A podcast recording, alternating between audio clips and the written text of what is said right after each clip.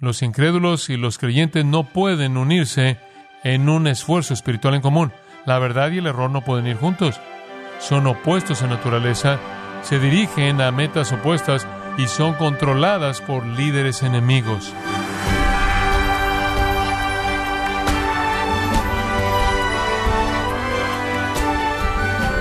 Gracias por estar en sintonía, en gracia a vosotros, con el pastor John MacArthur. Los creyentes y los incrédulos habitan en dos mundos opuestos y tienen diferentes afectos, creencias, principios, motivaciones, metas, actitudes y esperanza. Como consecuencia de ello, las relaciones entre estos dos grupos deben ser limitadas. Pero ¿qué tipo de límites quiere Dios que usted practique en sus relaciones con incrédulos? El día de hoy, el pastor John MacArthur, en la voz del pastor Luis Contreras, nos enseñará que la Biblia es el único libro que usted necesita para dirigir sus relaciones y señalar cuáles de ellas pueden ser perjudiciales. En la serie, La zona peligrosa de relaciones, en gracia a vosotros. ¿Qué quiere decir Pablo cuando dice, no os unáis en yugo desigual con los incrédulos? ¿Cómo debemos entender eso? Porque las implicaciones de eso tienen todo tipo de importancia para nuestras vidas. Entonces regresemos a 1 Corintios y veamos cómo es que Pablo define lo que él quiere decir con eso. Y él establece algunos parámetros muy claros para que no tengamos que confundirnos. En 1 Corintios capítulo 10 tenemos un escenario que se nos es dado y es un escenario muy simple. Versículo 27.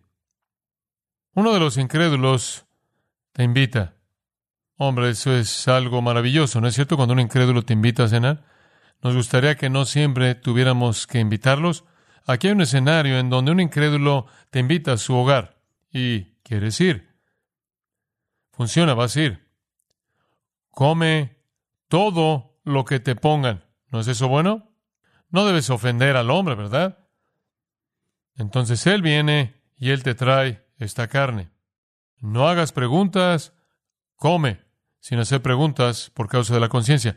Si algo en tu conciencia dice, ¿sabes esto? Esto, esto pudo haber sido carne ofrecida a los ídolos, porque el mejor lugar para comprar carne en toda ciudad idólatra era la carnicería del templo, porque los precios eran bajos. ¿Por qué eran bajos los precios? Básicamente porque no tenían que comprarlo en el mercado. Los adoradores venían al templo y presentaban un sacrificio. Parte de esto era quemada, parte era consumido por los sacerdotes que operaban el lugar, pero obviamente tiene a la población entera trayendo sacrificios rápidamente, no pueden consumir todo, entonces simplemente lo sacan por atrás, abrieron una carnicería y se lo vendían a la gente. Y con la eliminación del mercado, la eliminación del mediador, usted tiene la mejor compra. La gente compra su carne ahí. Ahora usted va a decir, esta es carne ofrecida a ídolos. No hagas preguntas por causa de la conciencia. Simplemente siéntate ahí y cómete la carne. Pero, versículo 28, si alguien te dijera, digamos que tienes la escena, es obviamente hay varios creyentes ahí, y uno de esos creyentes te dice, mira, esta es carne sacrificada a ídolos. Yo sé. Yo sé de dónde sacó esto. Aquí hay un hermano más débil y dice, esto es ofrecido a ídolos, no puedo comer esto. Y estás sentado ahí y estás diciendo, hombre, si, si no te ofendo a ti, voy a ofender a este hombre que es un incrédulo y estamos tratando de ganarlo para Cristo. Entonces, ¿qué? Estás en medio de la espada y la pared. ¿Qué haces? Versículo 28. No te lo comas, no te lo comas. ¿Por qué? Por causa del que te informó y por causa de su conciencia. Escucha esto. Estás mejor ofendiendo al no cristiano tienes una obligación mucho mayor para con tu hermano. Esta es la familia. Este es el reino. Tenemos una obligación más profunda, lo que es sorprendente, hacia aquellos dentro de la familia y no hacer que tropiecen. De hecho, Jesús en Mateo capítulo 18 dijo, cuando piensas en causar que otro creyente caiga en pecado, piensa en esto. Si alguno causa que estos que creen en mí pequen, Estará mejor si se amarrara una piedra de molino a su cuello y se ahogara en el mar. En otras palabras, estarás mejor muerto que ofendiendo a un creyente. No ofenda a un creyente, entonces retroceda de ese deseo de alcanzar ese incrédulo por causa del amor a ese hermano y asegúrate de que no tropiece. ¿Por qué? Porque Dios, escucha esto, está mucho más preocupado por los suyos que por aquellos que no son de Él. Son sus ovejas amadas y el alcanzar a aquellos que no son de Él depende de la virtud y la piedad de aquellos que lo son. Entonces, usted no debe hacer lo que hace que ellos tropiecen en pecado. Entonces, todo eso simplemente para decir que hay un contexto en el que debemos entender esto. ¿De qué está hablando Pablo aquí? ¿Está hablando de matrimonio? ¿Está hablando de salir en citas, negocios, trabajo, equipo, política, educación, entretenimiento, recreación? ¿De qué está hablando? Bueno, ya hemos visto algunos de los límites que los cristianos habrán entendido. Permítame llevarlo en mayor profundidad a algo que ellos habrán entendido bien. Pablo tiene una cosa en mente. Una cosa en mente. Los corintios todos estaban afectados por falsos maestros enseñándoles una religión corrupta, corrompida por el paganismo. Y si eso no era suficiente, estaban rodeados por el paganismo. Corintianizar significaba irse a la cama con una prostituta. Así de identificada estaba su ciudad con la impiedad.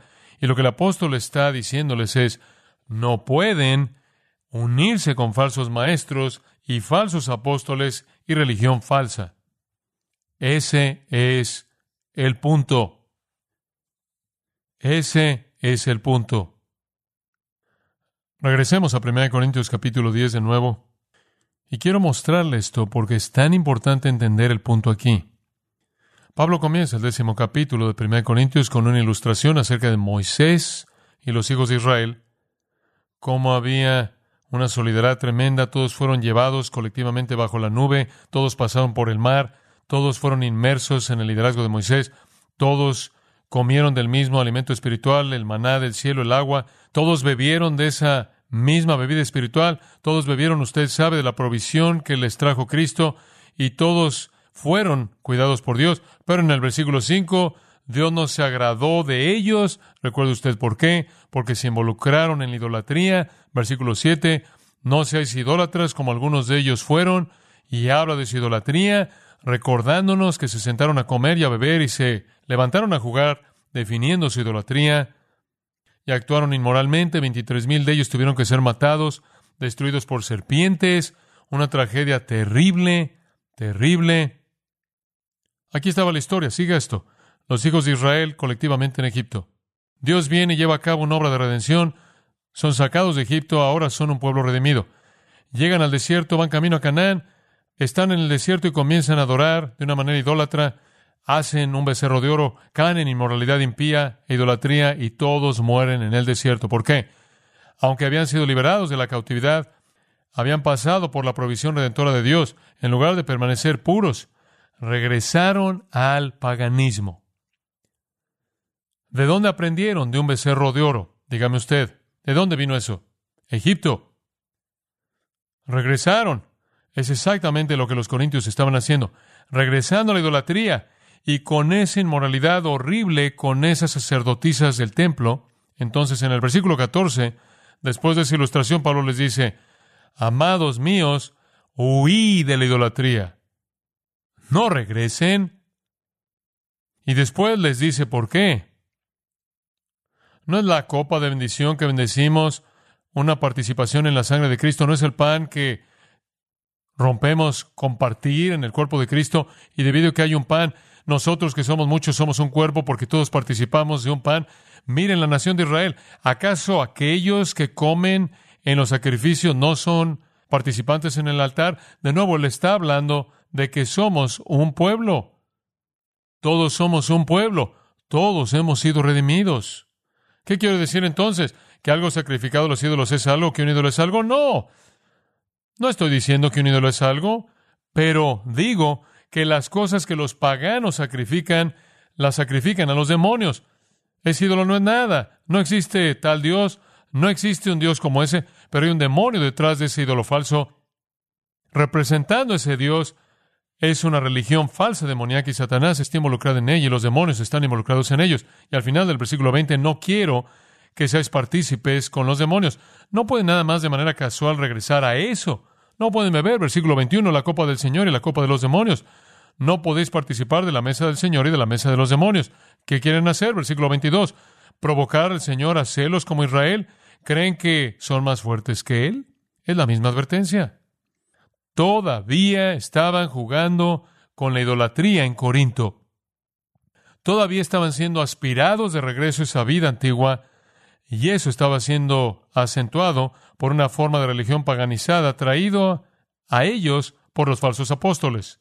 Los maestros falsos disfrazados como ángeles de luz, que eran mensajeros de Satanás, se los llama en 2 Corintios 11. Esto se corrompió tanto que venían a la iglesia y supuestamente estaban hablando en lenguas y no era nada más que el balbuceo pagano que solían practicar y estaban maldiciendo a Jesucristo y pensando que era el Espíritu Santo haciendo eso. Eso es lo que el capítulo 12, versículo 3 dice. Estaban siendo guiados como eran guiados por los ídolos mudos y estaban diciendo Jesús es maldito. Y él dice, el Espíritu Santo no les está diciendo eso. Capítulo 6 de 1 Corintios. Aquí está la parte inmoral. ¿No sabéis, versículo 15, que vuestros cuerpos son miembros de Cristo? Tomaré entonces los miembros de Cristo y los uniré y los haré miembros de una ramera. No pueden tomar a Cristo y simplemente salir a eso y unirse a una ramera porque unen a Cristo a la ramera, son un espíritu con el Señor, versículo 17. Entonces, versículo 18, huid de la inmoralidad, huid de la idolatría. Los dos huid en 1 Corintios. Entonces usted tiene el panorama de lo que estaban haciendo, ¿no es cierto? Digo, simplemente estaban regresando a la inmoralidad antigua, de regreso a la idolatría antigua, confundidos por falsos maestros y enseñanza falsa, y aspirados en una cultura religión pagana. Cuando Pablo entonces dice, no os unáis en yugo desigual con los incrédulos, él está llamando a la separación, escuche con cuidado, al nivel religioso. Eso es lo que quiere decir, al nivel espiritual.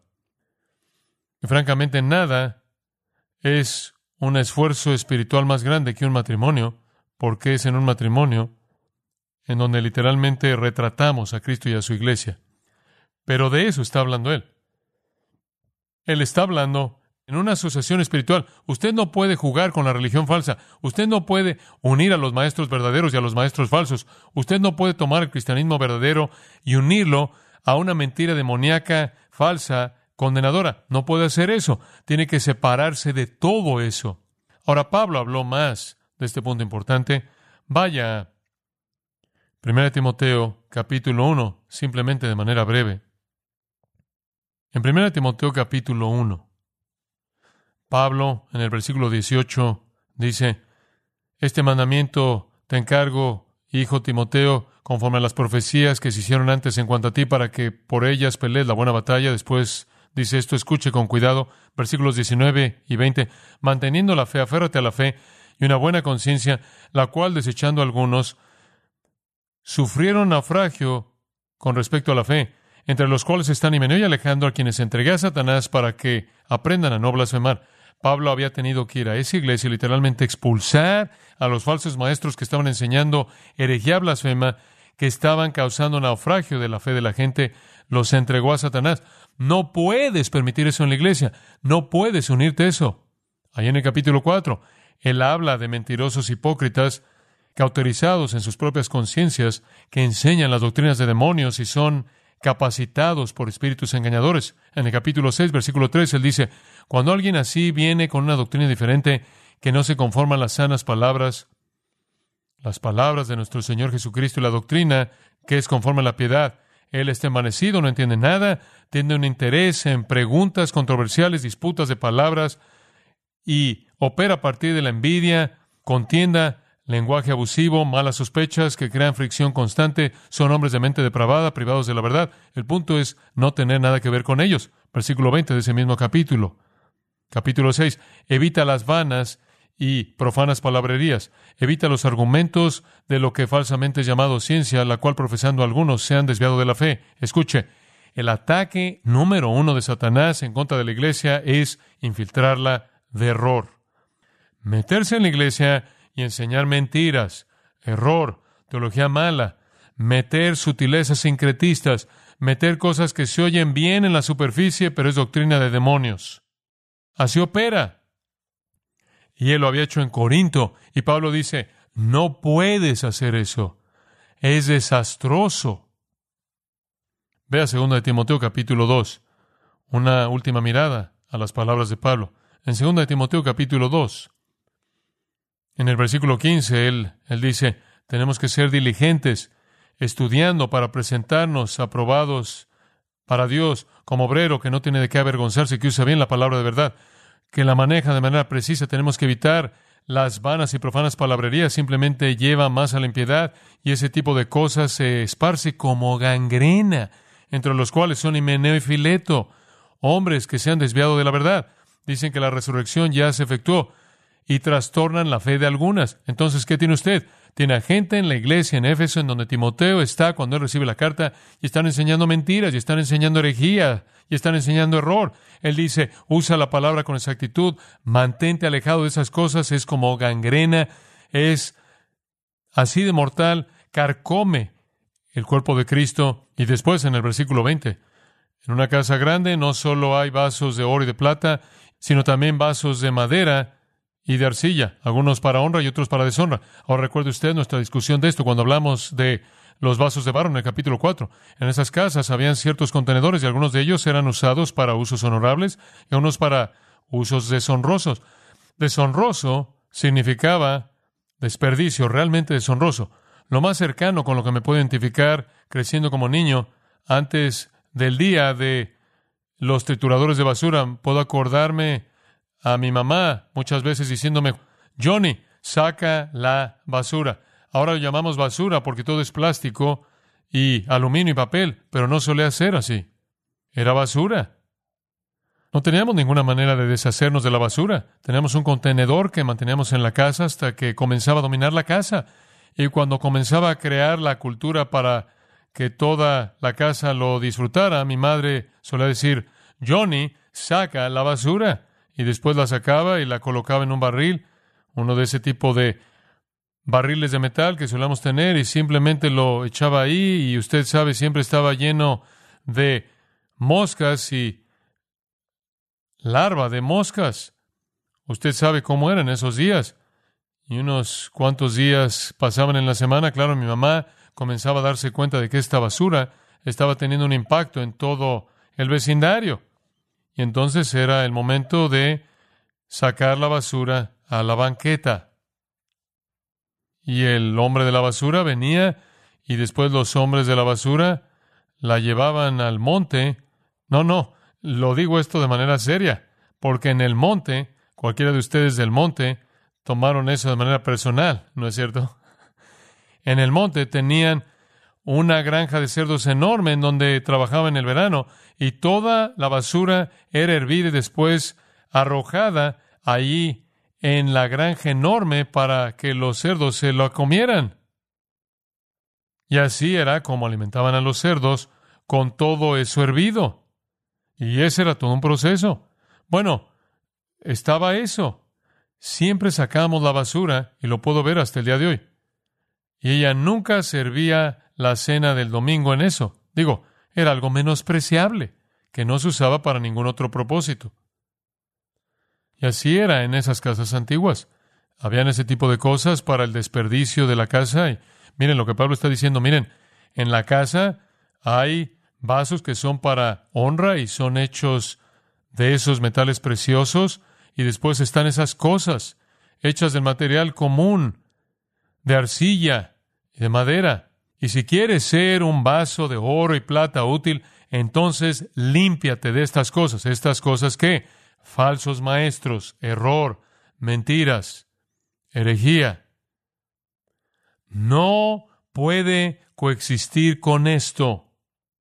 Arruina a aquellos que escuchan, avergüenza a los que enseñan, lleva la impiedad, se esparce como gangrena, trastorna la fe. De lo que estamos hablando aquí es cualquier unión con un incrédulo en alguna asociación religiosa o espiritual De eso estamos hablando. No estamos hablando de inversión mutua. Puede descansar. No estamos hablando de que usted debe renunciar a su trabajo porque trabaja con incrédulos. No estamos hablando de cristianos saliéndose de la escuela porque no tiene un maestro cristiano. No estamos hablando de dejar su vecindario. No estamos hablando de nada de eso. Estamos hablando de una sociedad espiritual, adoración, ministerio, evangelismo, cooperación religiosa entre el reino de las tinieblas y el reino de la luz. Es ridículo. ¿Por qué queremos darle acceso a Satanás? Dice usted, ¿es este un problema? ¿Es este un problema? Esta es la estrategia número uno de Satanás. Me acuerdo cuando era un estudiante en la universidad, en 1955. Fui confrontado por primera vez con el hecho de que esfuerzos evangelísticos masivos estaban llevándose a cabo en Estados Unidos y los comités estaban constituidos de cristianos y no cristianos, gente que creía en la Biblia y gente que negaba la Biblia y eran los liberales teológicos. Y yo no era profundo en particular, créame, en esa edad.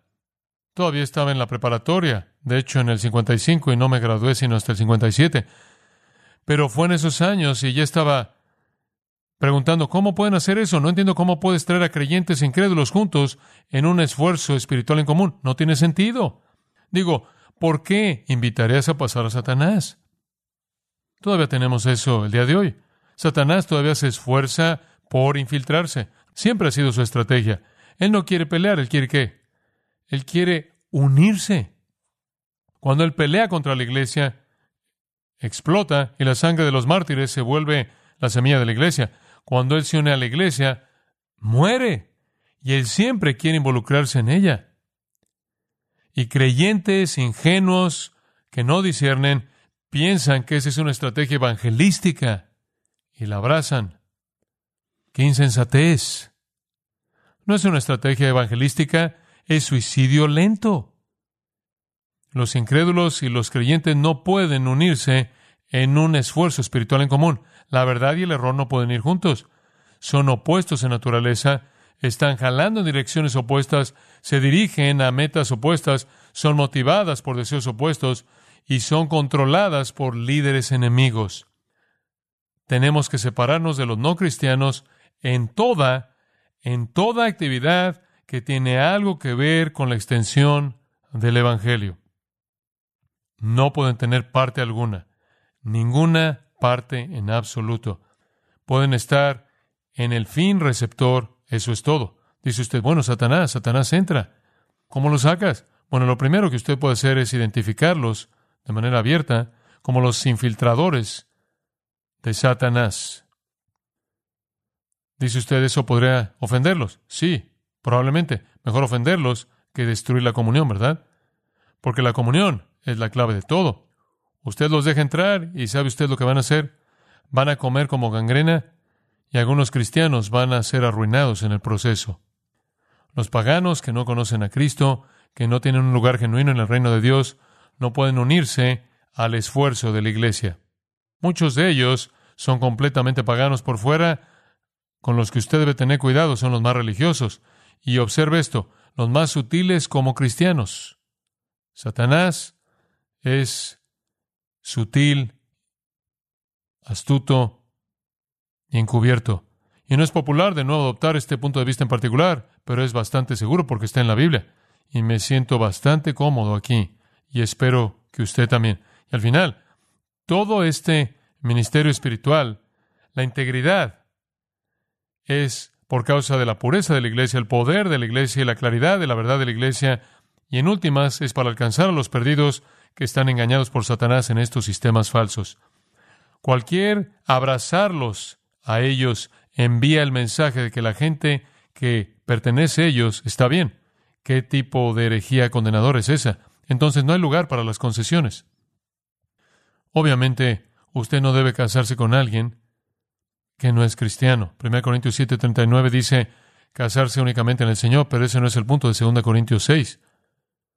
Pero le voy a decir, para un cristiano, tiene implicaciones en todas las relaciones que usted cultiva, porque usted no puede cultivar relaciones duraderas, fuertes, profundas, con propósitos espirituales con alguien que no sea un creyente. Entonces, con ese compromiso, con la integridad y la pureza de la iglesia, tenemos algo de claridad y algo de poder y algo de pureza que puede tener un impacto en el mundo no salvo. Y mantenemos alejados a Satanás. A eso está llamando Pablo. Ahora, esa es solo la primera afirmación en el versículo 14.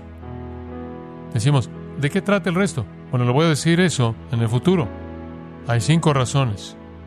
Le voy a dar las cinco y eso es lo que vamos a cubrir. El hecho de que los creyentes se unan incrédulos en algún tipo de esfuerzo espiritual es irracional. En segundo lugar, es sacrilegio. En tercer lugar, es desobediente. En cuarto lugar, es infructuoso. Y en quinto lugar, es ingrato.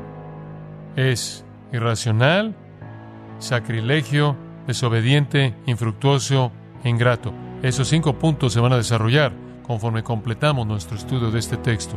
Bueno, es solo el comienzo.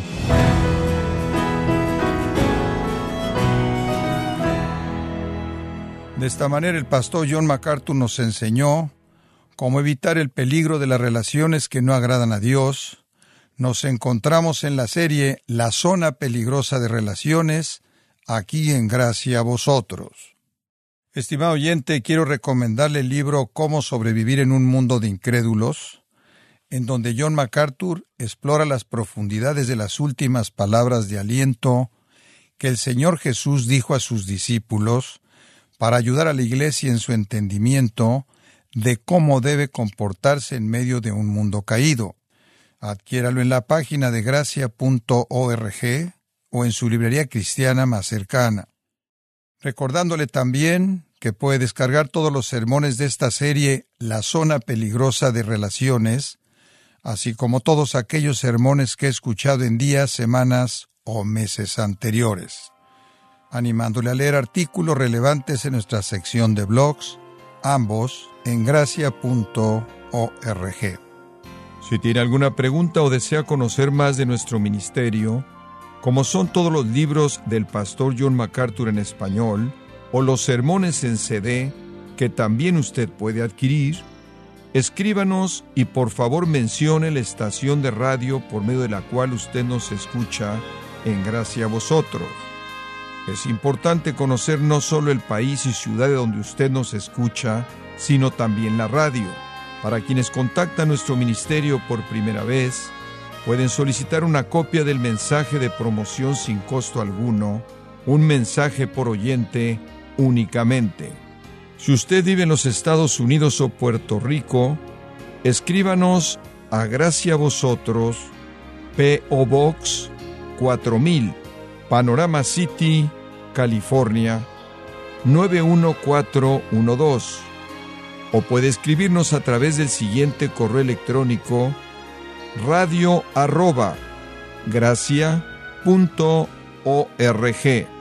Esto ha sido todo y en nombre de John MacArthur y del personal de este organismo, queremos darle las gracias por su tiempo y sintonía, invitándole para que nos acompañe en la próxima edición y juntos desatar la verdad de Dios un versículo a la vez, aquí en Gracia a Vosotros.